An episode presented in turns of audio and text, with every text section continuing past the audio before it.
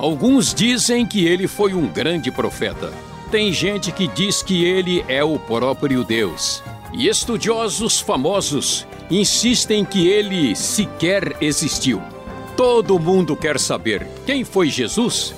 Conversando com Luiz Saião, você vai ver que essa pergunta não é tão fácil de ser respondida. Mas vai descobrir que a verdade pode mudar a sua vida.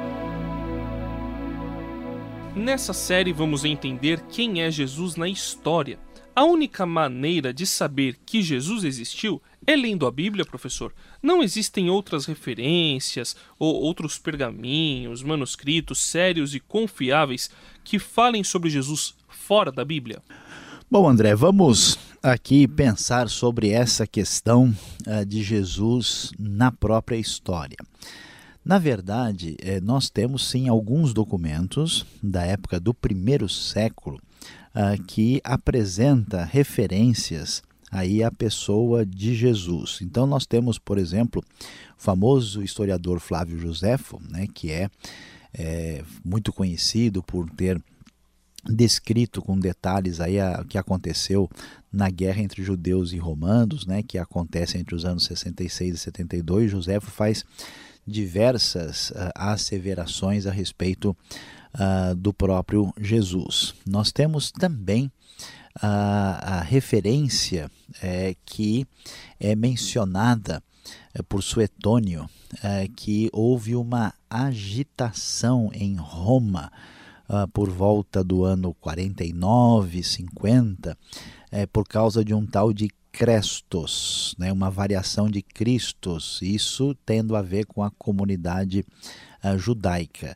E nós temos outras coisas menores e vamos dizer indiretas, né, que só podem dar na pessoa do próprio Jesus, e até mesmo não demorou tanto tempo, nós temos até certas referências ao Talmud, né, no Talmud judaico que reconhecem aí a existência de Jesus. A gente não tem tantas referências na história específica, por quê? Porque Jesus é um líder religioso uh, que não deixou coisas escritas, não fez nenhum movimento político, ele tinha um grupo de seguidores e esse grupo começa a crescer aos poucos. Então, entender que documentos oficiais da época viessem discutir especificamente detalhes sobre a pessoa de Jesus é ter uma expectativa que não faz tanto sentido assim. Mas nós temos sim essas referências que nós mencionamos sobre a pessoa de Jesus fora da Bíblia.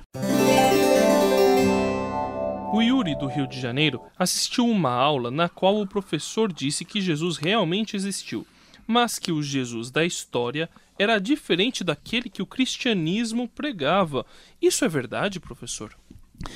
Ô André, vamos raciocinar né, sobre essa questão aí que o Yuri nos apresenta. Uh, a pergunta que a gente precisaria fazer né, para quem levanta essa hipótese é como é que a pessoa sabe? Né? Como é que ele conheceu o Jesus, eh, vamos dizer, verdadeiro, né? e que esse Jesus é separado do Jesus da história. Nós temos algumas poucas referências à pessoa de Jesus, como nós falamos fora da Bíblia, mas discussão sobre o que Jesus dizia, pensava, falava, só temos no Novo Testamento, só o que está escrito lá. E aí a pessoa entender que Jesus era um, né, realmente como pessoa.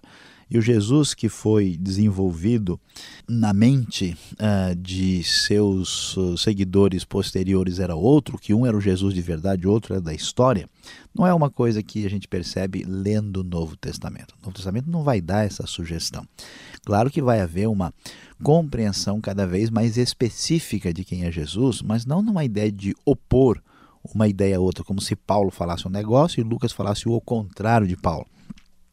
João dissesse uma coisa e Mateus dissesse uma coisa completamente diferente. Não, são perspectivas complementares da pessoa de Jesus. Não é possível entender que houve um Jesus separado de um Cristo da história, a não ser pelo pressuposto da pessoa que acha que é assim lendo com naturalidade o Novo Testamento, ninguém vai chegar a essa conclusão com facilidade.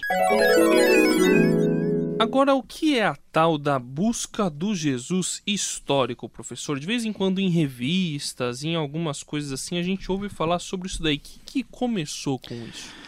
Bom, André, vamos lá. Quando nós lemos sobre a pessoa de Jesus mesmo, a sua vida, nós temos eh, informações nos quatro evangelhos, né, os chamados evangelhos sinóticos, Marcos, Lucas e Mateus, e o evangelho de João.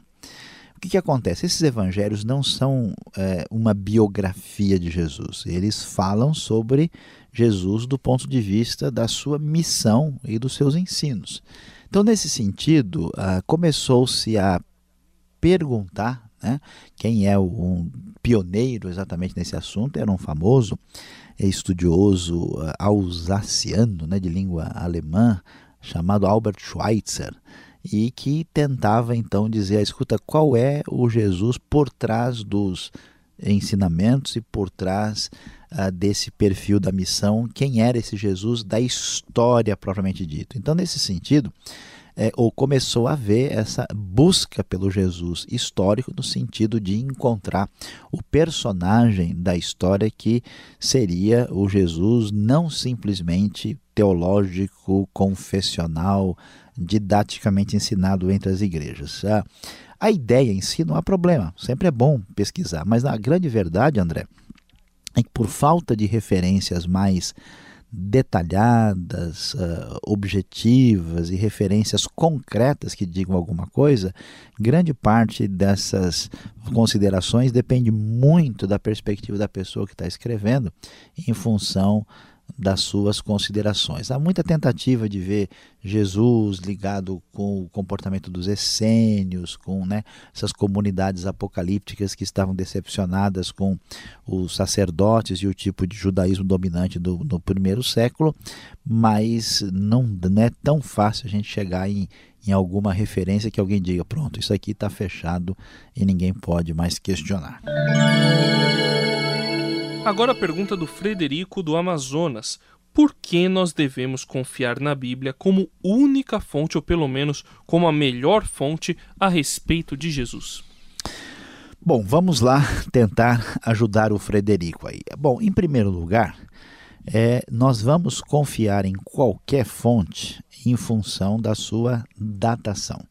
Então, se eu tenho um documento chamado a Carta de Pero Vaz de Caminha, falando do descobrimento do Brasil. E eu tenho uma reportagem sobre o descobrimento do Brasil, que saiu numa revista de circulação uh, nacional em 1980. Claro que, em termos de documento, a Carta de Pero Vaz de Caminha tem muito mais razão de ser do que alguém que acha que o Brasil foi descoberto não sei quando, não sei por quem, e tentou iniciar essa ideia em 1980. Então não há dúvida hoje, do ponto de vista da, da arqueologia, do estudo dos manuscritos, que ah, os textos dos evangelhos são de fato bem antigos e são da época de Jesus. Segundo, é que nós não temos outros documentos, a não ser citações, referências detalhados a respeito disso. Tudo aquilo que sai nas revistas populares por aí, olha, descobriram que Jesus fez isso, fez aquilo, tudo isso é muito posterior, de grupos que tinham suas ideias próprias 200, 300 anos depois. Então, Uh, como eu tenho a única referência de fato histórica e arqueologicamente uh, que a gente pode considerar sendo os manuscritos do Novo Testamento, a pergunta é por que eu não confiaria nesses manuscritos? A única razão seria por um preconceito da minha parte. Quer dizer, se eu acho um, um manuscrito antigo da época de César em Roma, se eu acho um documento antigo da Babilônia falando sobre o Nabucodonosor lá, por que, que eu não aceitaria aquele documento e creria em algo escrito 300, 400 anos depois? Porque eu tenho algum pressuposto que rejeita aquele documento como fonte de autoridade. Então, certamente o Novo Testamento é a única referência próxima da época ligada à pessoa de Jesus. Existem elementos religiosos? Existem. Existem referências de fatos inusitados e diferentes? Existem. Mas aí como é que a gente lida com isso? Pensando cientificamente, nós não podemos nem ser contra nem a favor, nem dizer sim nem não. Aí é uma questão que a Bíblia deixa em aberto. Ou você crê ou você não crê. Se o seu pressuposto é que tudo aquilo que a Bíblia, o Novo Testamento diz, É razoável que não tem como entender como um movimento tão impressionante mudou a história da humanidade sem ter algo especial por trás dele? Uh, você tem a opção de pensar assim. Se você acha que isso não tem valor nenhum, que não vale nada, que tudo é armação, é uma opção que a pessoa tem, mas dificilmente dá para considerar muito bom senso e uma atitude de isenção em quem tem tamanho preconceito. Este foi o programa Conversando com Luiz Saião. Produção e apresentação André Castilho e Luiz Saião. Locução Beltrão. Realização Transmundial. Envie você também suas perguntas para conversando@transmundial.com.br ou escreva para a Caixa Postal 18113, CEP 04626-970 São Paulo, capital. E até o próximo programa.